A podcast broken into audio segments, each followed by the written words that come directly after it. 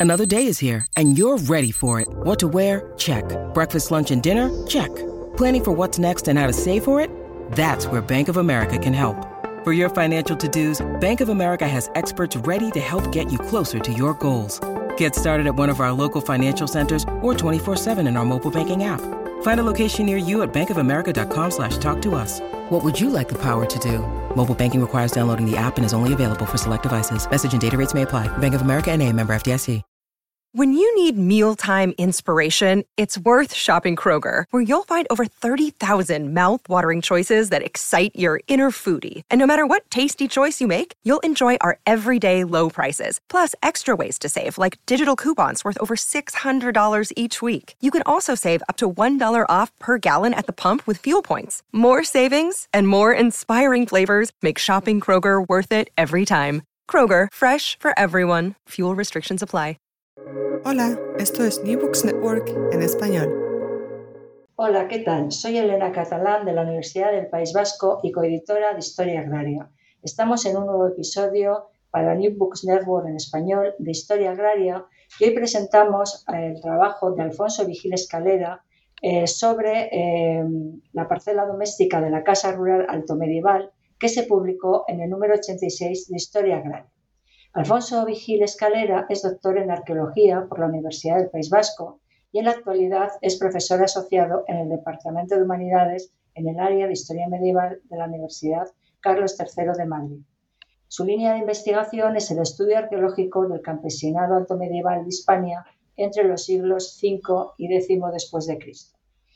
Eh, Alfonso, en el trabajo que hoy presentamos eh, analizas 16 arqueológicamente, es un trabajo arqueológico, no lo he dicho antes, 16 eh, casas distribuidas en siete asentamientos rurales entre fines del siglo V eh, y el siglo VIII en la península. Y en el inicio del artículo dices que la parcela doméstica es la cenicienta de la casa rural en la Alta Edad Media. ¿A qué te refieres con esto?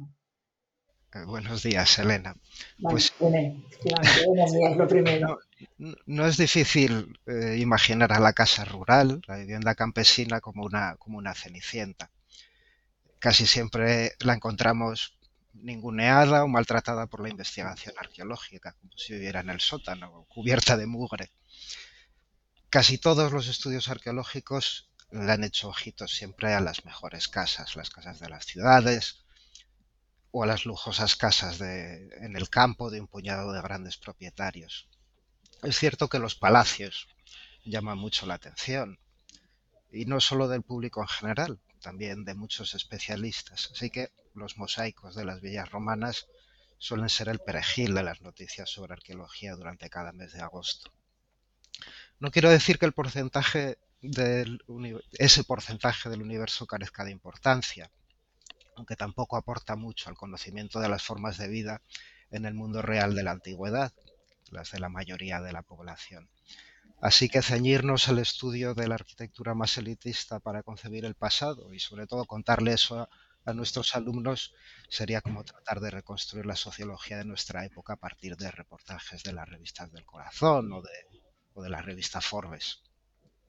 Pero es que además en la parte de la casa donde se desarrollan casi todas las actividades que permiten sobrevivir a la familia campesina, el patio, ha sido desdeñado de una forma poco comprensible en la mayoría de las reflexiones sobre el espacio doméstico, que es una de las ramas de la arqueología que más interés eh, me suscitan personalmente.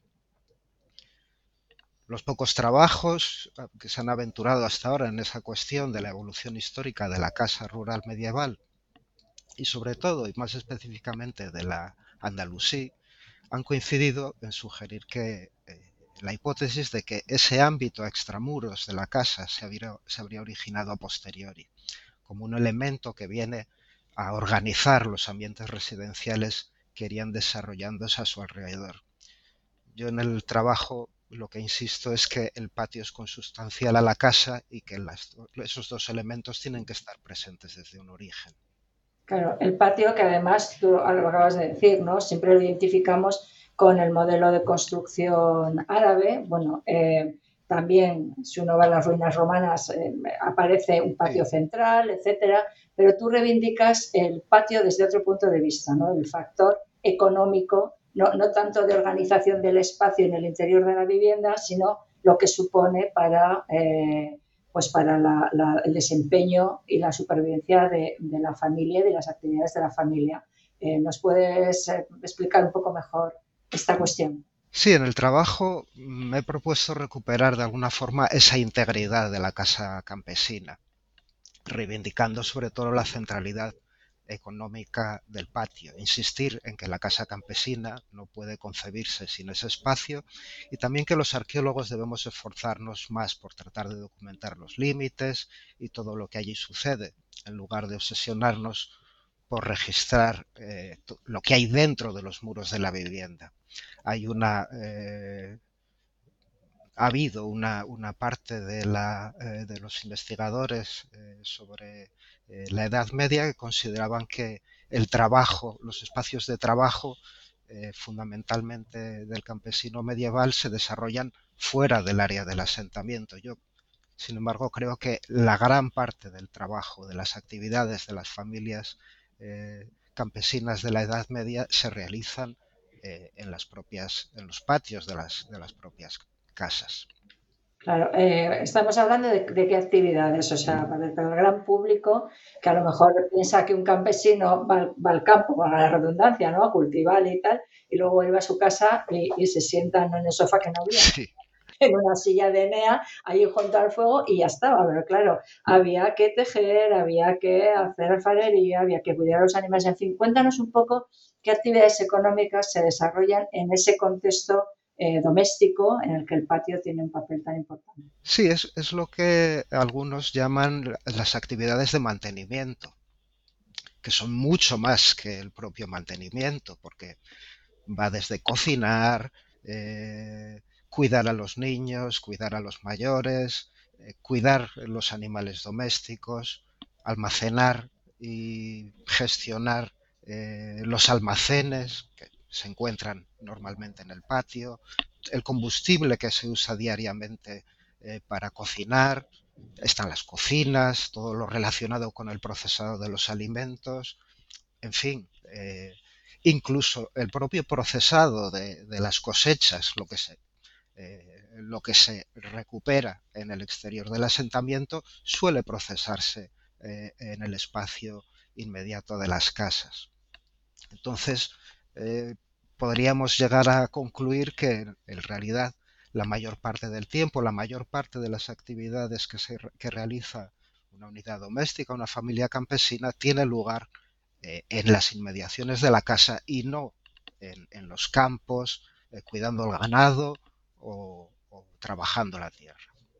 Muy bien, yo según te estoy oyendo, eh, me estoy acordando, bueno, tú te doctoraste en la Universidad del País Vasco, eh, yo también soy del País Vasco, pero me estoy acordando de una, de, una leyenda o, bueno, costumbre y luego parece ser que se han encontrado algún resto con más eh, siglo XVIII, esa costumbre que había de, enterrar, enterrar, a los niños o los recién nacidos que morían en, los límites del alero del tejado, ¿no? para que los dioses del, del, lar, del hogar, los protegieran y no en, la iglesia, por ejemplo. ¿no? Tú has encontrado, y esto es una curiosidad personal, por otro lado que yo tengo de investigación, tú has encontrado restos eh, en, ese contexto de, niños o de enterramientos humanos? Eh, personalmente no. Eh, en los asentamientos rurales, sobre todo de época posromana, de época visigoda que he excavado yo, no he encontrado ese fenómeno de los enterramientos de niños eh, debajo de los aleros de las casas. Pero sí que he encontrado otras cosas que, para las que tampoco habíamos o tampoco teníamos referencias anteriores, que era en, nuestros los asentamientos que yo mejor conozco, los cementerios todavía no tienen una iglesia, pero prácticamente todos los que viven en el asentamiento se entierran en el cementerio. Digo prácticamente todos porque hay un pequeño porcentaje de, personas que sin embargo no reciben eh, sepultura con los demás. Y en, los, eh, en este espacio doméstico, en los patios, encontramos con cierta frecuencia incluso eh, un fenómeno bastante curioso.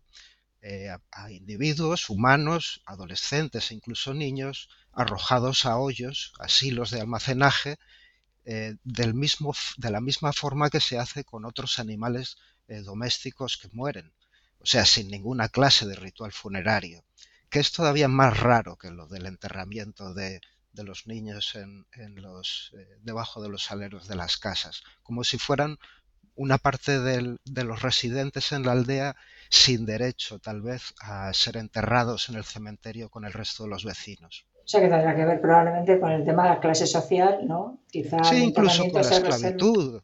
Claro, claro. Estamos todavía en época donde la esclavitud todavía, todavía era, era, era frecuente.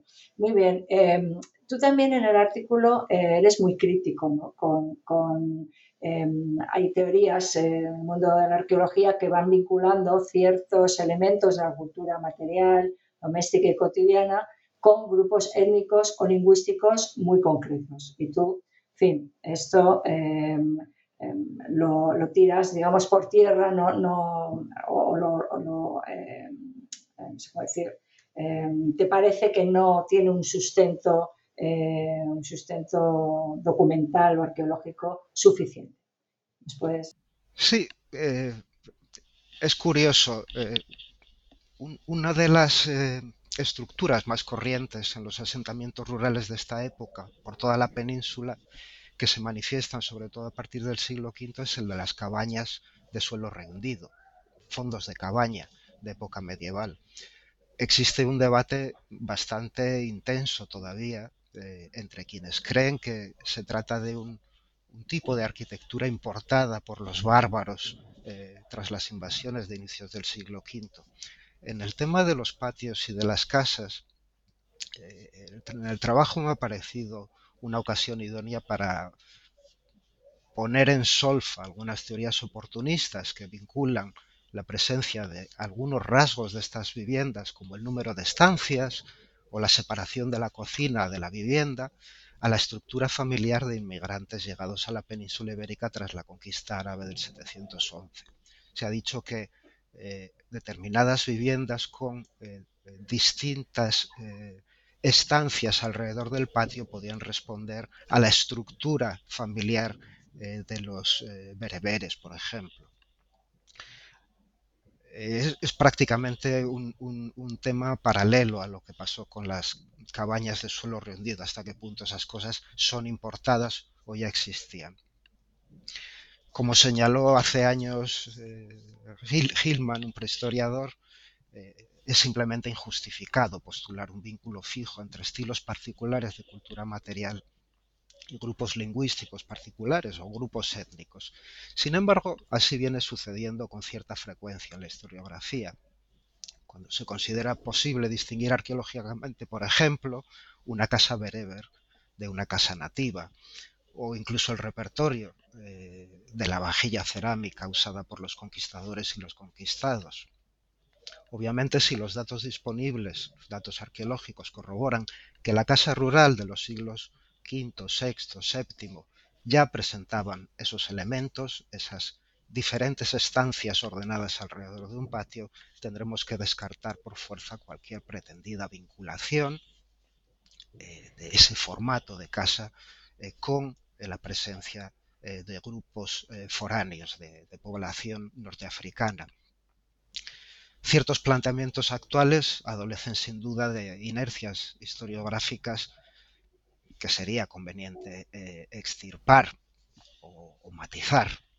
Eh, últimamente, está al hilo de lo que estás diciendo, este, estoy pensando, ¿no? Hemos publicado muchos artículos en, la revista de Historia Agraria que hacen, eh, que tienen la base arqueológica para conocer diferentes aspectos de, pues, de la vida rural en, la Alta Edad Media, sobre todo, ¿no? Es la información que, porque claro, uno cuando, cuando piensa en la arqueología, eh, pues, pues, tenemos toda una imagen romántica y desde luego desvirtuada por el cine, ¿no? uno se imagina a un arqueólogo pues casi casi como, como era Indiana Jones en su momento. Pero nada más lejos de la realidad. Y luego piensas en un arqueólogo casi vinculado a la época antigua. Pero sí que es verdad que cada vez más están, eh, se está usando la arqueología para conocer la cultura, la cultura material, para conocer el tamaño de las unidades familiares em, y nos da una información desde el punto de vista de historia económica, y por ejemplo es mi campo, pues muy, muy importante y que viene a eh, apoyar ¿no? en la documentación, en esta etapa la escasa documentación escrita que tenemos, que además no, normalmente no hace referencia a la vida campesina más allá de si cobran rentas o no, o no cobran rentas. ¿no? Entonces, eh, ¿cómo, ¿qué salud tiene este, esta arqueología de lo doméstico eh, en la actualidad? O sea, nos llegan muchos trabajos de este tipo, eh, pero tú como profesional y arqueólogo, ¿cómo ves, cómo ves este campo? A mí, ya creo que lo comenté antes, me parece uno de los campos más sugerentes de, de todas las aproximaciones que se están haciendo desde el punto de vista de la arqueología. Sobre todo porque inciden en, cosas de las que contamos con muy poca información por parte de los textos. Entonces, eh, la arqueología, como decía Arsuaga, sí que nos proporciona una especie de máquina del tiempo, la posibilidad de, de conocer cómo eran, cómo vivían, qué actividades desarrollaban en un montón de facetas de la, de la vida y sobre todo en, periodos relativamente cercanos al nuestro sobre los que tenemos muy poca información, saber cuánto eran de diferentes o de similares a los campesinos del siglo XIX, por ejemplo. Eh, son, son, son, temas mm, que en realidad han permanecido eh, en, un plano secundario porque prácticamente no contábamos con demasiada información al respecto, porque los textos no suelen hablar de estas cosas. Como la famosa frase que solemos decir los que nos dedicamos a la época preindustrial, ¿no? que creo que fue de Galileo, y sin embargo se mueve. O sea, estamos en una estabilidad, eh, pero claro, efectivamente hay muchísimas diferencias entre unas épocas y otras, ¿no? Porque hay una, evolución. Y mm, en tu, en tu trabajo, los asentamientos que has eh, analizado, que has excavado, Em, se distribuyen entre el centro de la península, lo que es el sistema central, más o menos, en el mapa este que habéis puesto, y el sudoeste eh, peninsular. ¿Has encontrado diferencias em, sustanciales entre, entre, unos y otros? Eh, o, hay una uniformidad económica y de cultura material en ellos? Bueno, eh, lo primero que, tengo que decir es que yo solamente he excavado en algunos asentamientos de la zona del centro. El repertorio de 17 eh, asentamientos eh, analizados en el trabajo han sido excavados por, mucha gente distinta, muchos, buenos profesionales. Yo me he limitado a reunir todos esos datos dispersos intentando ver hasta qué punto eh, nos daban pistas para conocer, pues eso, hasta qué punto son distintos eh, por razones geográficas eh, la organización, la estructura, la morfología de la casa rural campesina en distintas regiones y hasta qué punto esos formatos se han modificado, han cambiado a lo largo del tiempo o no. Lo cierto es que tampoco eh, puedo decir que haya podido llegar a, resultados eh, satisfactorios en ese sentido. Yo creo que porque el universo de casos manejado en el trabajo sigue siendo eh, bastante limitado. Sí que se observan algunas cosas interesantes. Por ejemplo, la mayor diferencia entre los patios de unas casas y de otras es el formato redondeado que tienen algunas respecto al formato cuadrangular de, la mayoría. Y hemos podido ver, por ejemplo, que esos formatos redondeados o oblongos son característicos de eh, núcleos, unidades domésticas que viven relativamente aisladas o separadas de sus vecinos, o sea que no tienen un contacto estrecho, una linde con un vecino inmediato. En el, en, el, en el, caso de los asentamientos en los que las unidades domésticas, cada familia tiene un vecino a corta distancia, los formatos eh, cuadrangulares eh, de las parcelas domésticas son los más habituales. Es algo que puede parecer de sentido común, pero hacía falta eh, ver casos para contrastar hasta qué punto eran suposiciones o era algo deducible a partir de los propios datos. Claro. En las conclusiones tú dices que el análisis de estos casos, ¿no? los propios y los, estudiados por otros compañeros, te ha planteado más interrogantes que respuestas. un poco lo acabas de intuir o lo acabas de dejar ahí entre líneas. Mm, en tu opinión, eh, ¿por dónde debería ir la investigación eh, del, mundo, del mundo rural medieval la arqueología y la historia, ese maridaje que tan buenos resultados nos está dando? ¿Por dónde deberíamos ir?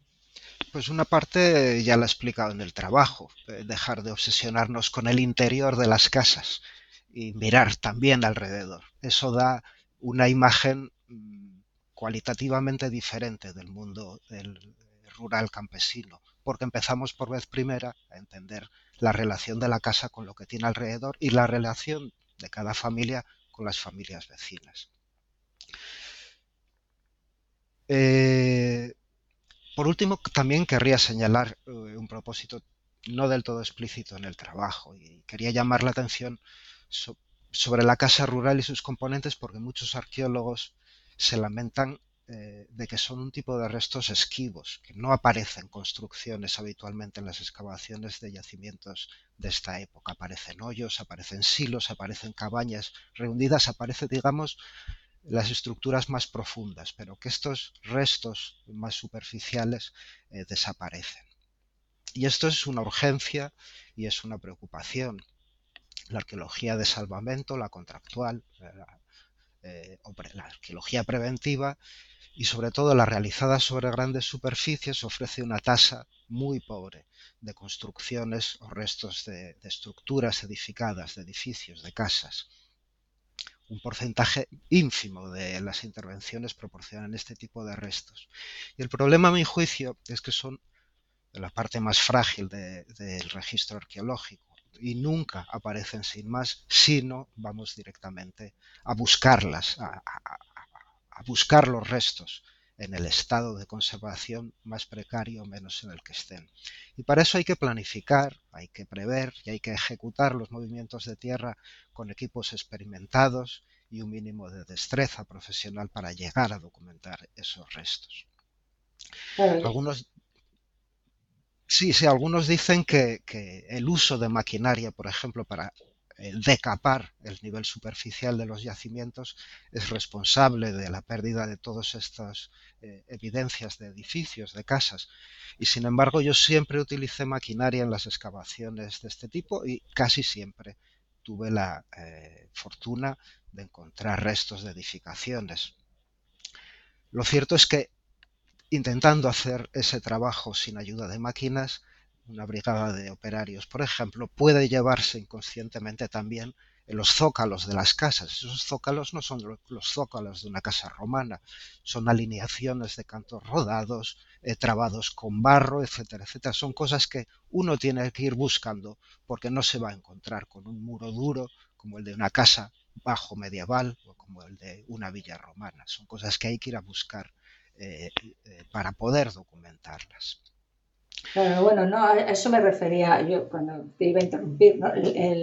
la dificultad, que al final, para poder eh, planificar y ir a buscar, em, tienes que saber qué buscas, ¿no? Entonces, supongo que, no es tan fácil encontrar una cuadrilla de, operarios que quieran ir pico y pala, que tengan la formación arqueológica suficiente, ¿no? Para... Eh, porque supongo también que los proyectos de investigación donde puedas contar con gente con formación también tienen unas miras pues, pues un poco diferentes, un poco más, más vistosas, si quieres. Al final, vuestro, tu campo de estudio es algo, eh, pues esto como vive la, gente muy normal, que luego no puedes sacarle una rentabilidad económica ni poner yacimiento tal que cobro la entrada dos, cinco euros por verlo o por... O sea, el, el cómo se conjuga la necesidad de, conocimiento eh, con, bueno, con, lo que estás encontrando que luego tampoco eh, tiene una visibilidad más allá del mundo académico.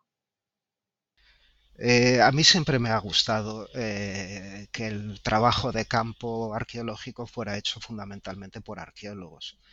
Y basta con que haya un, núcleo, un, equipo de, arqueólogos con experiencia para que puedan enseñar, adiestrar y guiar el trabajo de los demás, sean estudiantes, sean voluntarios, sean operarios o sean arqueólogos con menos experiencia.